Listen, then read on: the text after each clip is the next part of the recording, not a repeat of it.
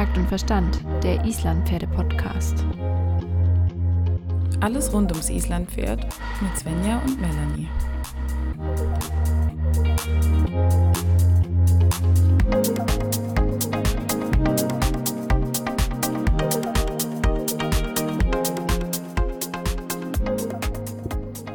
Hallo Melanie. Hi Svenja, wie geht's dir? Sehr, so sehr gut. Ja, fit, so fit wie man sein kann. Ähm, es ist wieder soweit. Töltverhör, ich freue mich. Es heute freue ich mich besonders. Ja, heute ähm, haben wir wieder mal einen ganz, ganz besonderen Gast bei uns. Und ich muss dir, bevor ich verrate, wer das ist, eine kleine Geschichte dazu erzählen. Oh ja, bitte. Und zwar ist mir die äh, Geschichte vorhin durch den Kopf gegangen. Diese Person, ähm, von dieser Person habe ich schon vor ein paar Jahren das erste Mal was gelesen, irgendwo im Internet. Ich kann es dir nicht mehr sagen, was, wo genau das war, aber ähm, es ging darum, dass diese Person eigentlich aus Interesse sie wollte die Dinge verstehen und hat sich das dann alles mal irgendwie selber beigebracht oder halt mal die Ausbildung dazu gemacht. Und ich fand das so cool, als ich das gelesen habe, dass ja, das mit den Hufen, das wollte ich dann besser verstehen und dann habe ich ja einfach mal eine Ausbildung dazu gemacht und das hat mich damals Aha. so beeindruckt, dass jemand einfach sagt, nicht einfach nur sagt, okay, ich möchte was mit Pferden machen, ich lerne jetzt irgendwie, werde Hufbearbeiter oder Trainer oder so, sondern jemanden, der so vielseitig ist. Das war damals für mich was ganz Besonderes. Ja. Und umso ja, geehrter fühlen wir uns heute, dass diese Person zu uns in den Podcast kommt. Das finde ich echt wahnsinnig cool und ich freue mich. Ähm, und würde mal sagen, hallo liebe Sandra Fenzel. Herzlich willkommen. Hallo, Herz ja, herzlichen Dank für die super nette Vorstellung. Ähm, wobei tatsächlich, ich kann mich jetzt nicht mehr erinnern, was das oder, oder wo du das gehört oder gesehen hast. Ähm, bei den Hufen muss ich jetzt ganz ehrlich sagen, war es tatsächlich so. Ähm, ja, Hufe wollte ich schon verstehen, aber Hufe, Hufpflegerin bin ich tatsächlich aus Verzweiflung geworden.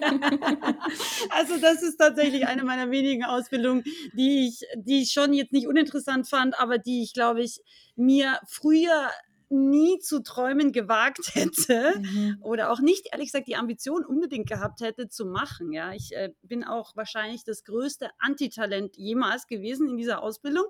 Aber der Hintergrund war tatsächlich, dass, ähm, also ich ähm, komme ja auch vom Isländer. Ich habe ja mein erstes Islandpferd mit neun Jahren bekommen, wenn ich mich ganz kurz vorstelle. Also ich komme vom Isländer, ich bin Isländer-Züchterin in Österreich gewesen. Wir hatten eine kleine Zucht und ähm, habe dann auch mit 18, glaube ich, meinen Isländer Isländer Trainerschein damals in Österreich mhm. gemacht, also war eigentlich schon sehr Isländer spezialisiert und habe aber dann aufgrund eigentlich meiner eigenen äh, gesundheitlichen, vor allem Rückenproblematik, sehr schnell gesagt, okay, ich will eigentlich auch mehr über die Gesundheit von Pferden lernen und habe dann mhm. eben mein erstes Sportpferd unter Anführungszeichen.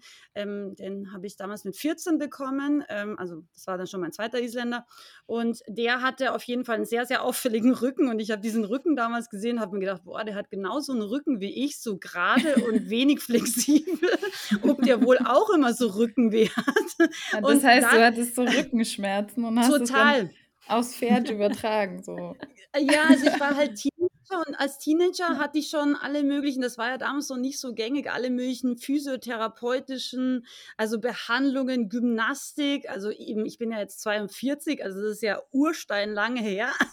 Also ich bin ja schon ein bisschen älter und ähm, genau, damals war das noch nicht so gängig, dass man wegen jedem Dings immer gleich zum Physio geht oder 3000 mhm. Osteos hat. Das war nicht so, vor allem nicht da, wo ich herkam, aus der Provinz in Österreich, ja. und das war eigentlich für mich trotzdem, ähm, ja, so ein bisschen der Anstoß. Ich war eben bei ganz vielen Leuten, keiner konnte helfen und ich fand es mega uncool, jeden Tag irgendwie Schmerzen am Rücken zu haben als junger Mensch. Und dann bin ich irgendwann über, ich glaube, Mundpropaganda zu so einem bisschen spooky Wunderheiler gekommen. Der war irgendwie so Heilmasseur, der war halb Russe, halb Chinese und der hat mir total gut geholfen. Und dann wusste ich mit 14, mega cool, das möchte ich für Pferde lernen, ja, und hatte dann auch gleich so die Ambition, das beruflich zu machen. Mein Vater ist sofort ausgeflippt, aber mein, mein internes Berufsbild mit 14 war damals schon eigentlich fix, ja. Und dann habe ich halt erstmal so ein bisschen ja, dem, dem, ja, dem, wie soll ich sagen, dem Weg meiner Eltern bin ich ein bisschen gefolgt. Wir hatten ein Hotel halt, äh, klassisch in Österreich, in den Bergen, so Skigebiet und so weiter. Mhm. Und habe erstmal so Tourismusschule und so Zeug gemacht, aber hatte da nie so richtig Spaß dran. Und dann habe ich eben alles Geld, was ich da verdient hatte, habe ich dann immer sofort in Pferde investiert, ja. Und dann eben ganz normal Reitlehrer erst oder Trainer erstmal und dann, aber gleich alternativ auch Centered Riding Instructor, Gesundheitstrainerin für Menschen, weil ich das einfach interessant gefunden habe. Und dann habe ich auch gleich Kraniosakrale Osteopathie für Menschen und Pferde gelernt, Pferdephysiotherapie, Hufpflegerin aus Verzweiflung dann, weil eben mein altes Pferd, ähm, damals war sie noch nicht so alt, 18 und 19 oder 20, sowas, die hätte eben wegen Hufrollenentzündung eingeschläfert werden sollen und ich wusste 1000 Prozent, sie will nicht sterben. Also mhm angeschaut, ich habe sie gefragt, sie hat mir in die Augen geschaut, ein bisschen esoterisch, aber ich war mir, mir war völlig klar, nee, dieses Pferd soll und will nicht sterben. Und dann habe ich eben alle Profis von Österreich ungefähr dran gehabt und keiner konnte helfen. Und dann habe ich gesagt, okay, wenn ihr alles nicht könnt, dann muss ich es jetzt wohl selber lernen. Ja, und so bin ich dann Hufpflegerin aus Verzweiflung geworden und dann relativ weiß nicht, drei Jahre später, glaube ich, bin ich auch noch Pferdedentistin aus Verzweiflung geworden für meinen anderen älteren Wallach. Genau, und so habe ich viele Ausbildungen gemacht tatsächlich. Nicht alle ganz freiwillig, aber ähm, geschadet hat sicherlich auch nicht. ja. Nee, Weiterbildung schadet ja nie, ne? Nee, das, das ist das, das ist das, was wir, glaube ich, von dir lernen können, dass man wirklich ja. einfach äh, nie aufhören sollte zu lernen und dass man seinen Pferden damit einfach was wahnsinnig Gutes tut, wenn man herausfindet, warum die Dinge so sind, wie sie sind und vor allen Dingen, wie man sie besser machen kann. Das ist, ähm, hat mich damals auf jeden Fall sehr beeindruckt. Wahrscheinlich wurde es auch etwas, ja, geschönt dargestellt. Ich glaube, es mhm. waren nicht deine eigenen Worte, das war irgendwo mhm. wahrscheinlich von jemandem geschrieben und so weiter. Aber es mhm. hat mich mhm. damals auf jeden Fall stark beeindruckt und habe gedacht, das ist, das ist schon, schon ganz schön cool, wenn man das so angeht. Und ja. Das behalten wir im Hinterkopf und nehmen uns das vor, das immer so ein bisschen zu machen wie die Sandra und auf jeden Fall sich immer weiterzubilden und mehr zu lernen.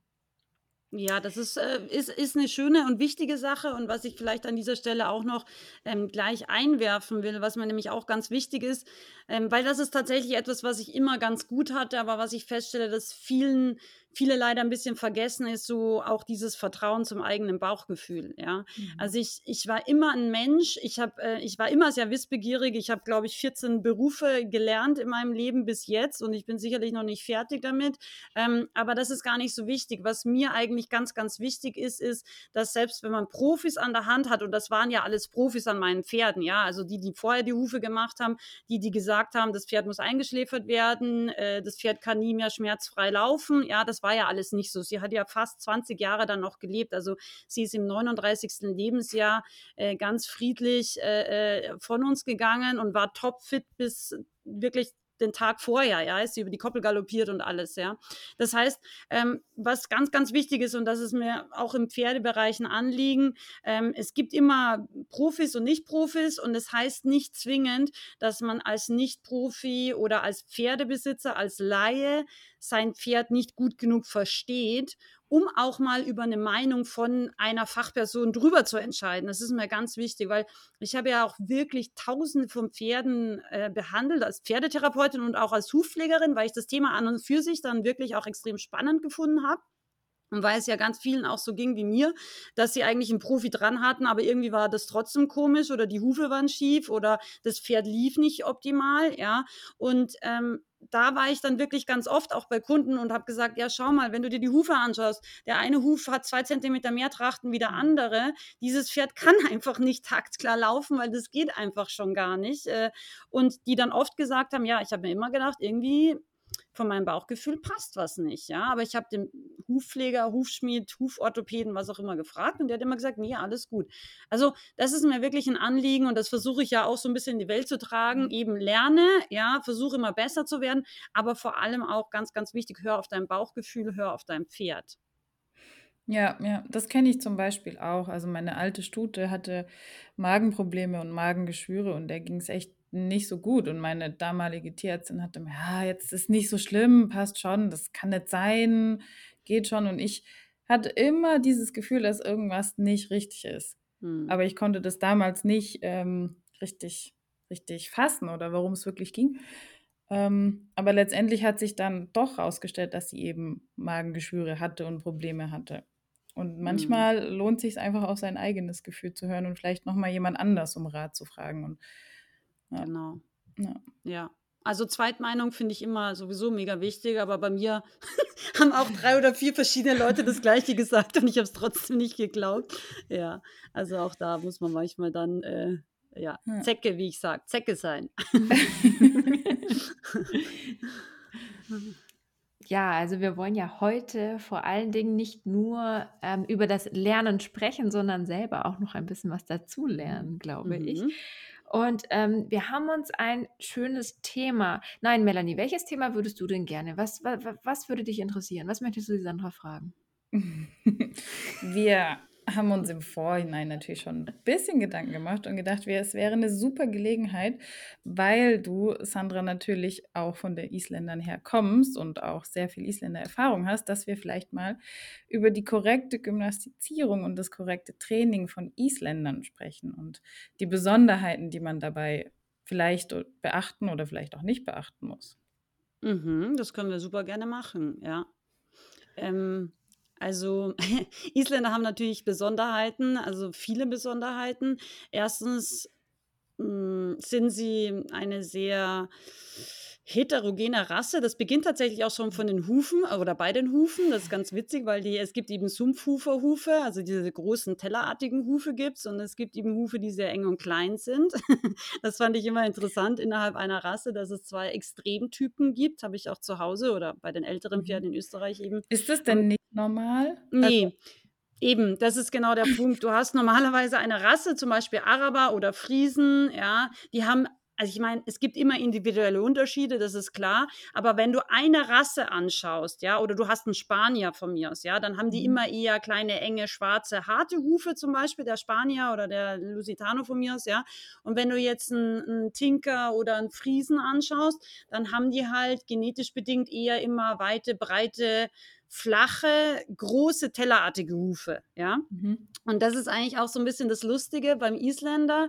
Ähm, du hast dadurch, dass es ja aus verschiedenen Rassen auch, also man weiß ja eben mit den Wikingern und so weiter, Norweger, es sind ja schon verschiedene Ponyartige Pferde da zusammengekreuzt worden. Und dadurch glaube ich, dass die dann auch teilweise sehr, sehr abgeschottet eben viele Jahre oder Jahrhunderte vielleicht auch gezüchtet wurden, ähm, haben sich da wirklich wie soll ich sagen, sehr unterschiedliche Typen an Isländer entwickelt. Und Ja. auch wenn du dir mal oder wenn ihr euch mal anschaut, ähm, von der Pferdepsychologie her, es gibt ja verschiedenes Stressverhalten bei Pferden. Ja, also wenn du jetzt einen Araber zum Beispiel wieder nimmst und der hört irgendwas, ja, der überlegt eine Viertelsekunde und dann läuft der. Ja, so ganz klassisches Fluchttierverhalten. Ja, wenn du aber jetzt zum Beispiel einen Husul nimmst oder einen Noriker, ich komme ja eigentlich ursprünglich auch daher, wo die Noriker herkommen, also so einen klassischen Gebirgsequiden, wenn du dem Stress machst oder der vor irgendwas Angst hat, also er hört ein Geräusch, ja, der bleibt stehen und rammt die Füße in den Boden und dann bewegt sich erstmal nichts mehr, ja. Also es ist genau das andere Verhalten. Der schaut erstmal, was los und vielleicht würde er dann auch als nächstes in Angriff übergehen, ja. Also da ist eben das Verhalten nicht Flucht, sondern eher Angriff. Und genau diese zwei Sachen haben wir auch beides bei den Isländern. Also du kannst einen Isländer haben, der sofort, er hört irgendwas, zack, er geht sofort durch. Aber du kannst genauso gut einen Isländer haben, so wie meine Isländerstute, die Fiola, die wäre eher so, äh, sie bleibt erstmal stehen, überlegt, bewegt sich gar nicht, ist auch sehr stumm in ihrer Mimik und würde dann vielleicht tatsächlich auch eher ein bisschen die Gefahr aus dem Weg räumen, sage ich jetzt mal. Genau.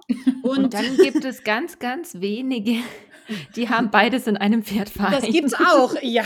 Ja, das gibt's haben auch. wir zum Beispiel. Svenja kann davon ein Lied singen. ja, ist lustig. Aber das ist eben so, was ich an Isländern auch echt lustig finde. Sie sind eben so extrem vielfältig. Das sieht man ja auch an den Farben und eben man sieht es an den Hufen, man sieht es auch am Stressverhalten und das finde ich eigentlich schon sehr witzig. Und genauso haben wir auch Besonderheiten im Exterieur.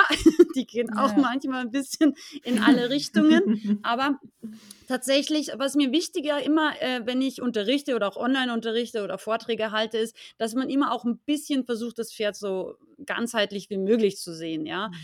Und ähm, da ist es natürlich jetzt beim Isländer auch ein bisschen schwer, weil er eben von seinem Grundexterieur so unterschiedlich ist. Ähm, meine Isländerstute ist ja zum Beispiel ein klassisches, also ganz klassischer Nachfahre vom Tundrenpony, also evolutionsgeschichtlich gesehen mit einem wahnsinnig großen Schädel, ja, mit einem tiefen, schweren Hals, ja, mhm. ähm, und auch sehr rumpfig gebaut, ja, und das heißt, diese Pferde, dieser Pferdetyp ja, ist erstmal auch prädestiniert für Schritt. Ja, und das ist für mich auch total interessant. Ich habe ja einen Lusitano-Wallach und eine Isländerstute jetzt bei mir da in Bayern stehen. Und ähm, die Isländerstute ist wirklich so ein ganz klassischer Vertreter und für sie zum Beispiel ist es wahnsinnig anstrengend zu galoppieren. Das heißt nicht, dass sie es nicht mhm. gerne macht, ja, aber es ist überhaupt nicht in ihrer Genetik drin und schon gar nicht eigentlich im Winter. ja, das heißt, äh, das ist immer schon wichtig auch zu verstehen, wenn wir Pferde gymnastizieren. Für mich gehört immer auch dazu zu überlegen, wie ist denn dieser Körper? Ja, was ist jetzt besonders wichtig für diesen Körper? Und hm, was ist vielleicht jetzt auch besonders schwer, ja, mhm. weil eine gute Gymnastizierung hat ja immer einen positiven Effekt auf das Pferd, also das heißt auf den Körper des Pferdes. Und wenn wir ein Pferd korrekt gymnastizieren, dadurch, dass der Körper besser wird, wird das Pferd auch gerne mit uns arbeiten, weil ich werde ganz oft gefragt, ja, Sandra, deine Pferde, die schauen immer so motiviert aus jeden Tag, du machst jeden Tag was mit denen, die haben nie frei, also ist auch so, ähm, die haben eigentlich auch nie frei. wenn, ich, wenn ich die Zeit habe, arbeite ich sie wirklich jeden Tag, das ist nicht jeden Tag reiten, aber tatsächlich, die freuen sich jeden Tag, wenn ich komme. Und äh, die wissen einfach, ich mache sie besser in ihrem Körper. Und das ist eigentlich mhm. die tiefste Motivation, glaube ich, die wir Pferden geben können. Und ja, das ist etwas, was oft unterschätzt wird. Und wenn ich jetzt auf Gymnastizierung eingehe, für mich ist immer ganz, ganz wichtig, und das habe ich früher auch ein bisschen anders gemacht und anders verstanden, dass ich erstens die natürliche Schiefe bearbeite. Ja, das ist ein ganz, ganz wichtiger Punkt. Und zweitens eben auch das Pferd von der Vorhand mehr auf die Hinterhand bringe. Und wenn ich jetzt meine eigene Isländer-Shooter anschaue, dann ist es einfach so, ich glaube, in ihrem natürlichen Bewegungsablauf oder so, wie sie von Natur aus gebaut mhm. ist, hat sie wahrscheinlich 65 Prozent des Gewichtes auf der Vorhand, ja, und eben nur 35 auf der Hinterhand. Das heißt, die ist schon sehr vorhandlastig gebaut. Ähm, wenn ich jetzt das Pferd reiten möchte oder generell, wenn ich das Pferd reite, verstärke ich diese Neigung. Ja, das heißt, ich setze mich drauf. Das sind mhm. dann nicht mehr 65, 35, sondern es sind dann vielleicht sofort, obwohl ich nicht sehr schwer bin, sind es vielleicht, keine Ahnung, 73 Prozent. Ich sage jetzt irgendwas, ja. Das heißt, ein Pferd zu gymnastizieren heißt ja einerseits gesund oder gesünder oder elastischer und auch kräftiger zu machen und andererseits für mich, wenn man reiten möchte, auch aufs Reiten vorzubereiten. Das heißt, die Bodenarbeit ist für mich wirklich und zwar gerade auch fürs Gangpferd essentiell, weil die Pferde einfach auch, ähm, manche so vom Gebäude sind wie meine Stute, manche nicht, ja, aber gleichzeitig auch von ihrer Größe im Verhältnis einfach zu einem Gewicht von einem Erwachsenen, finde ich, noch besser vorbereitet werden müssen, als wenn ich jetzt ein Großpferd habe. Ja, so wie mein Lusitano ist einfach eine Ecke größer, ja. Und deswegen. Jetzt hast du. Mh? Entschuldige. Jetzt mhm. hast du mhm. auf jeden Fall nur, um das kurz mal zusammenzufassen mhm. und festzuhalten, sehr viele wichtige Punkte schon mit eingebracht. Und zwar, dass die Diversität des Islandpferdes uns einfach dazu ja, äh, bringt, dass wir sehr, sehr, sehr vielfältig trainieren sollten. Und das finde ich den mhm. allerersten und sehr, sehr wichtigen Punkt, ähm, dass eben nicht nur Schema F funktioniert bei allen Pferden, sondern dass wir da sehr genau hinschauen müssen. Und Richtig. Ähm, Genau, das wollte ich nur kurz nochmal betont haben, mhm. dass wir ähm, darauf auch später nochmal eingehen. Und jetzt mhm. ähm, darfst du gerne noch weiter erzählen. Mhm. Ja, genau, das ist sehr, sehr wichtig, weil eben dadurch, dass das Fluchtverhalten unterschiedlich ist, ähm, ist einfach auch vielleicht die Neigung, dass ein Pferd den Kopf tatsächlich zu hoch trägt, ja, weil es einfach eher ein nervöseres, äh, stressigeres Pferd von seinem Grundcharakter ist, ja. Gibt es natürlich sehr wohl auch. Auf meine Isländer-Stute trifft es nicht zu, weil der Kopf, mhm. wenn sie ihn trägt, wie sie ihn trägt, dann ist er immer genau an der Grasnarbe, ja. Also das ist so ihr natürliches Staubsaugerverhalten, ja. Das ist einfach so und das ist in ihrer Natur, ja. Ähm, so, das heißt, wenn ich jetzt ähm, über Gymnastizierung spreche, bedeutet das für mich immer sofort eben diese Vorhandlastigkeit und die Schiefe des Pferdes zu bearbeiten. Und das geht, geht immer zusammen. Das heißt, wenn wir ein Pferd haben, was extrem vorhandlastig ist, ist es auch immer sehr schief. Ja, das ist auch wichtig zu verstehen. Die Schiefe Jetzt wirkt mal sich, kurz ja. eine kurze Zwischenfrage, vielleicht für Mhm. alle, die es nicht direkt erkennen. Wie erkenne ich denn, ob und wohin mein Pferd schief ist? Mhm. Also das Problem bei der Schiefe ist ja auch ein bisschen, dass es von vielen Leuten verschiedene Begrifflichkeiten gibt. Ja, man spricht über die hohle Seite, man spricht über die händige Seite, man spricht über die steife Seite und irgendwann weiß dann gar keiner mehr, was jetzt wie Ja. gemeint ist. Aber es ist gar nicht so kompliziert, äh, wie man es denkt. Ähm, wenn ich jetzt einfach mal hm, das sind nämlich Isländer auch eine Ausnahme. Also die, es gibt viele Isländer über die Rasse gesehen, die äh, rechtshohl sind. Über komplett alle Pferde dieser Welt sind die meisten Pferde linkshohl. Ähm, ich spreche jetzt trotzdem mal über linkshohl, weil das einfach das noch etwas gängigere ist äh, allgemein. Aber wie gesagt, Isländer sind deutlich häufiger rechtshohl wie, wie andere Rassen.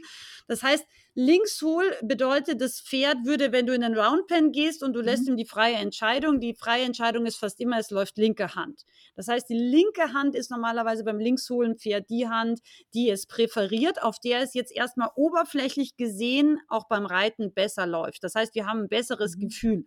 Es unter Anführungszeichen stellt und biegt sich besser auf der linken Hand, wenn es linkshohl ist, ja. Die Mähne ist zu 90 Prozent auch links oder sagen wir beim Isländer der Hauptteil der Mähne. Haben wir gerne auch mal mehr Mähne, aber der Hauptteil oder mehr Mähnenteil ist normalerweise dann auch links. Wenn wir die Hufe anschauen, ist es meistens so, dass links der flachere äh, und auch manchmal etwas größere Huf ist und rechts der kleinere, meistens engere und steilere Huf. Also das ist Mhm. auch schon oft ein ganz guter Indikator. Wenn wir uns nicht so sicher sind, der Blick auf die Hufe kann deutlich helfen. Die Hufe geben ja immer auch die Winkelung der restlichen Gliedmaße vor. Das heißt, wir haben links nicht nur den flacheren Huf, sondern auch die schrägere Schulter meistens und rechts dementsprechend den steileren Huf, die steilere Fessel und den, die steilere Schulter damit auch verbunden. Und dann ist es so, dass beim Longieren ist es zum Beispiel ganz, ganz gut erkennbar, wenn wir die Pferde longieren, die linkshohl sind, auf der linken Hand ähm, neigt das Pferd auch beim Reiten dazu, nach außen zu driften, also über die rechte Schulter wegzuziehen, also auf der linken Hand nach außen, nach rechts. Und wenn wir die Hand wechseln, auf der rechten Hand läuft es immer noch seinem Übergewicht hinterher und dadurch kommt es nach innen. Das heißt, wenn wir ein Longierproblem haben mit einem linkshohlen Pferd, ist es eigentlich immer rechte Hand. Das heißt, wir kriegen das Pferd nicht raus, ja, es dreht sich immer zu uns her, es will überhaupt nicht auf der rechten Hand longiert werden. Oder aber wenn wir reiten, dann äh, kürzt es sozusagen immer die Ecken ab, es fällt nach Mhm. innen, es verkleinert den Zirkel, es verkleinert die Wolte. Und ja, das sind so relativ eindeutige Zeichen. Also wie gesagt, spätestens in der Bewegung tun wir uns eher leichter zu sehen, driftet es jetzt in Richtung nach rechts, dann ist rechts die starke Schulter oder eben driftet es mehr über die linke Schulter. Ja? Also da, wo es hin driftet, ist immer die starke Schulter. Und das ist dann die sogenannte händige Seite. Ja? Also so wie wir Rechtshänder wären, ist dann das linkshohle Pferd auch von der Vordergliedmaße her gesehen Rechtshänder. Also die händige oder steife Seite ist es dann. Hm. Das wären jetzt Also mal so die, die, die wichtigsten Punkte. Es gibt noch viele, viele mehr Punkte, aber ich glaube, anhand dieser Punkte, ohne, ohne jetzt zu kompliziert und zu verwirrend zu werden, anhand von diesen Punkten kann man es meistens ganz gut erkennen. Genau, und du hast es ja so schön gesagt, man kann auch an den Hufen, an der Schulter, an der Mähne, überall. Also es gibt Mhm. wirklich viele Punkte und es lohnt sich immer, das Pferd auch ganzheitlich anzuschauen. Und das finde ich immer einen sehr wichtigen Punkt, dass man das noch mit beachtet auch. Eigentlich Ja. finde ich das fast den wichtigsten Punkt zu sagen, du musst das Pferd als Ganzes sehen. Ich meine, Ja. viele Dinge können ja vielleicht auch wieder durch andere aufgehoben werden. Man darf sich da nicht zu sehr versteifen auf ein einziges Merkmal. Das ist schon Ja. ganz wichtig, ja. Das ist mega wichtig, genau. Das ist mega wichtig. Und bei der Schiefe ist es ja auch so, wir reden ja einerseits von der natürlichen Schiefe und dann reden wir auch von der künstlichen Schiefe, ja. Also der Mensch ist ja auch schief und Mhm. äh, der Mensch als schiefer Mensch kann ja ein Pferd auch anders schief machen, als es ursprünglich war, ja. Und das ist auch ein ganz, ganz wichtiger Punkt. Oder wenn wir einen gebrauchten Sattel kaufen und der war schief schief eingeritten und wir haben es nicht gemerkt und der Sattler hat es leider auch nicht gemerkt, auch das gibt es nämlich, ja, dann, dann kann das natürlich auch zu einer künstlichen Schiefe oder jede Verletzung kann zu einer künstlichen Schiefe des Pferdes führen. Ja, also deswegen, wie du sagst, man darf sich nicht versteifen und man muss auch jeden Tag versuchen, neu die Schiefe zu verstehen, weil das kann sich auch verändern. Ganz, ganz wichtig. Und wenn wir das Gefühl haben, okay, heute ist mein Pferd gefühlt links hohl und morgen ist es irgendwie rechts viel angenehmer zu reiten und zu stellen, ja, dann sind wir normalerweise auf einem guten Weg. Also wenn man das Gefühl hat, mhm. mein, meine Schiefe wechselt ständig, ähm, dann sind wir auf jeden Fall schon auf einem ganz, ganz guten Weg, ja. Das kriegt man vor allen Dingen bei den Jungpferden, finde ich immer so schön mit, weil ähm, mhm. die ja doch noch sich sehr viel entwickeln und da finde ich, ist das immer noch mal etwas stärker zu bemerken, dass sie da mal rechts, mal links und dann wechselt das relativ viel hin und her. Aber das ist irgendwie auch schön. Also ich freue mich dann immer. Ja, unbedingt, genau. Das ist ein sehr, sehr schönes Zeichen, genau. Ähm, genau, also das heißt, wenn wir jetzt so von, der Ausgangs, äh, äh, von dem Ausgangspunkt mal die Schiefe unseres Pferdes verstehen, dann ist für mich Gymnastizierung im Endeffekt nichts anderes, als äh, die Balance zu verbessern. Und mhm. die Balance verbessern wir für mich, also in meinem, in meinem Verständnis, einerseits dadurch, dass wir zum Beispiel von der zu starken ähm, rechten Schulter Gewicht nach links verschieben. Ja? Also wir versuchen sozusagen, wenn wir eine Waage sehen, ja, ich sehe so eben die Pferdeschultern immer wie eine Waage. Auf der einen Seite, nämlich rechts, hängt es deutlich runter. Dann muss ich hier ein bisschen Gewicht wegnehmen und nach links rüber verlagern und dann ist die Waage idealerweise eben wieder gleichmäßig ähm, vom Gewicht her.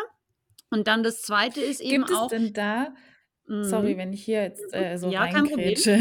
Nee, nee, alles gut. Gibt Grätschen ist erlaubt. okay, gut.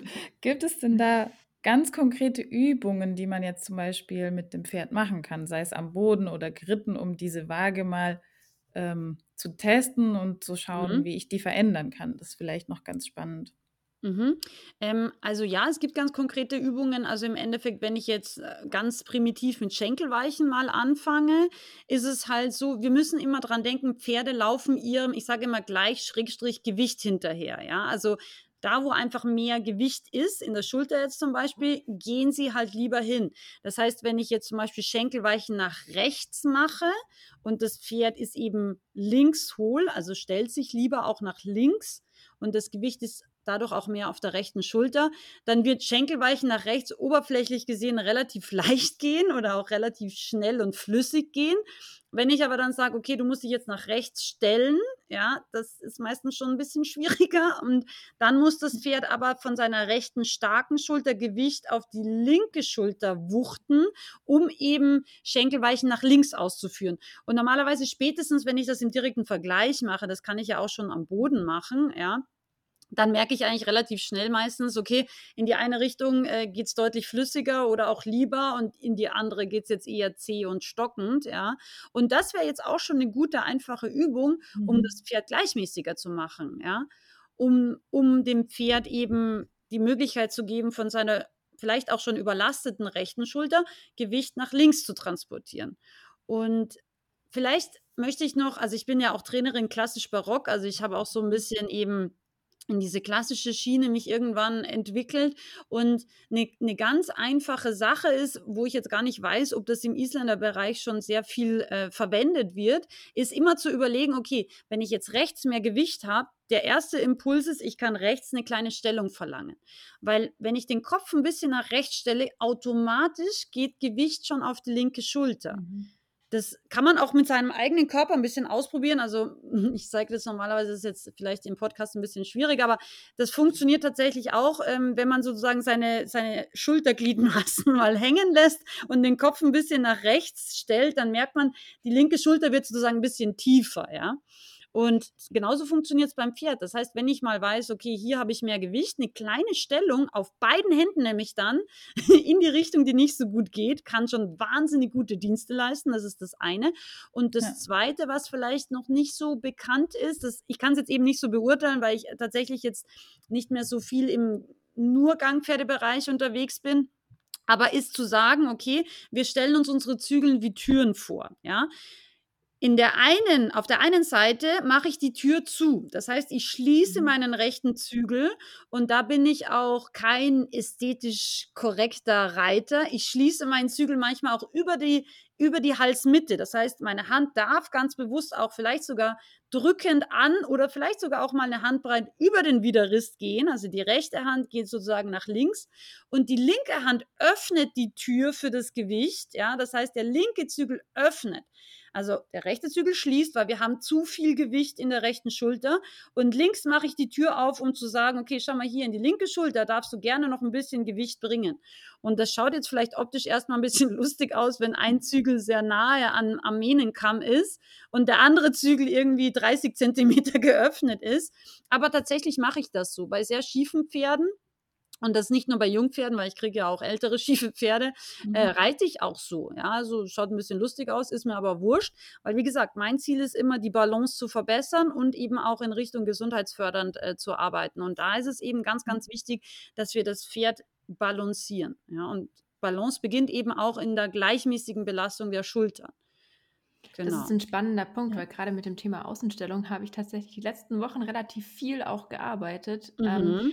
Und man, es tut einem auch selber mal gut, wenn man von diesem typischen Innenstellung, Innenstellung auch mal wegkommt und den Pferden tut. Also hilft es manchmal auch tatsächlich, wenn man da ja auch mal wieder ein bisschen, ja, unkonventionell wäre jetzt übertrieben, ne? Aber Mhm. jetzt überspitzt gesagt, einfach mal so ein bisschen wieder über das hinausdenkt, was man so kennt oder in das Muster nicht unbedingt hineinpassen will, sagen wir es mal so. Das ist auf jeden Fall ein sehr, sehr guter Punkt, den man auch gut zu Hause mal ausprobieren kann, ohne viel Aufwand. Das war der erste Teil von unserem Tölt-Verhör mit Sandra. Und wie es weitergeht, erfahrt ihr in Teil 2.